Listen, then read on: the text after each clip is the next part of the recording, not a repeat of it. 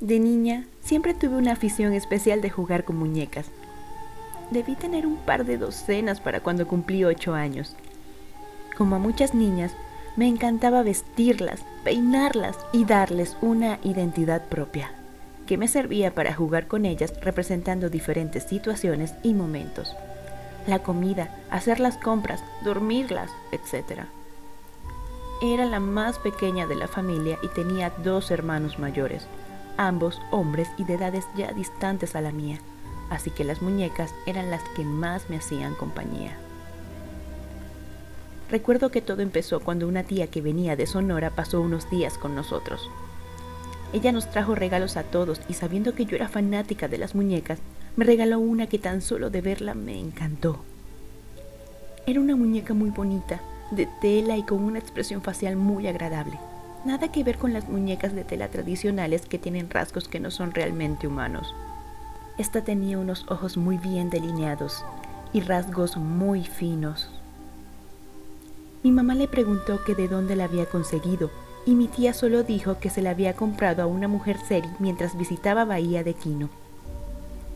A partir de ese momento yo no me separé de la muñeca, a quien nombré cariñosamente Vicky. Al cabo de unos días comencé a notar que algunas de mis otras muñecas no aparecían y al acercarme a mi madre solo me decía que ya aparecerían o que las buscara bien. Cuando jugábamos también sucedían cosas extrañas. Les parecerá tonto, pero cuando Vicky no era la protagonista del juego, siempre pasaba algo. Por ejemplo, al jugar a la hora del té, hubo una ocasión en que, dentro de la narrativa, las otras muñecas no dejaban pasar a Vicky a tomar el té. Mi madre me llamó mientras jugábamos y cuando regresé Vicky estaba sentada en el lugar de otra de mis muñecas, misma que se encontraba sin cabello y arrojada lejos de la mesa para cuando volví. Eso me asustó un poco y decidí encerrar a Vicky en mi caja de juguetes. Cuando desperté, Vicky estaba en mi cama, como si yo hubiera dormido con ella a mi lado. Empecé a reportar estos eventos a mi mamá, quien solo los tomó como historias de niño. Vicky esto, Vicky aquello. Y cada vez que yo le contaba algo a mi mamá, era como si la muñeca supiera y no le agradaba en lo absoluto. Desperté un par de veces por las noches sintiendo un jalón de cabello, para encontrar a la muñeca justo al lado mío. También sentía como si me mordiesen en las piernas o los brazos, en donde aparecían marcas por la mañana. Lo más aterrador comenzó cuando la expresión de Vicky comenzó a cambiar.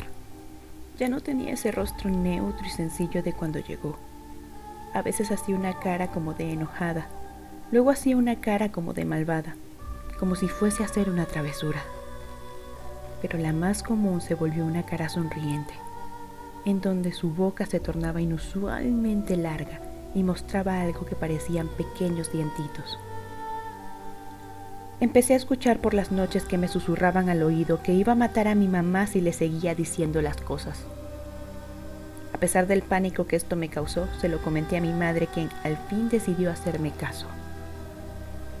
Me quitó a la muñeca y la llevó con ella. Me aseguró que no había nada que temer y la guardó en uno de los cajones de su cuarto. Por ahí de la medianoche, un grito nos despertó. Era mi madre, que gritaba que la muñeca la había rasguñado. Y en efecto, mi mamá tenía toda la cara rasguñada y la muñeca estaba en el piso.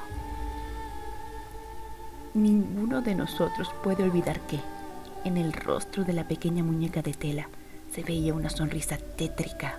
Los dientes que antes apenas asomaban ahora se mostraban como grandes colmillos afilados. Mis hermanos la patearon y mi padre tomó la muñeca y se la llevó al patio donde la roció de gasolina y le prendió fuego. Afortunadamente hasta ahí quedó la historia de Vicky. Nunca volvió a pasar nada extraño. Cuando consultamos a mi tía y le contamos lo que había sucedido, se encontraba penada, pero nos dijo algo que nos perturbó. Ella había pensado que se trataba de una coincidencia, pero dijo que antes de viajar a vernos, la muñeca había desaparecido de entre sus cosas y que al llegar a la ciudad la descubrió de nuevo en su maleta. Lo tomó como si hubiera olvidado empacarla, pero, con la historia que le contamos, podría haber sido otra cosa. hoy yo tengo una hija pequeña y quizá por precaución no la he enseñado a jugar con muñecas.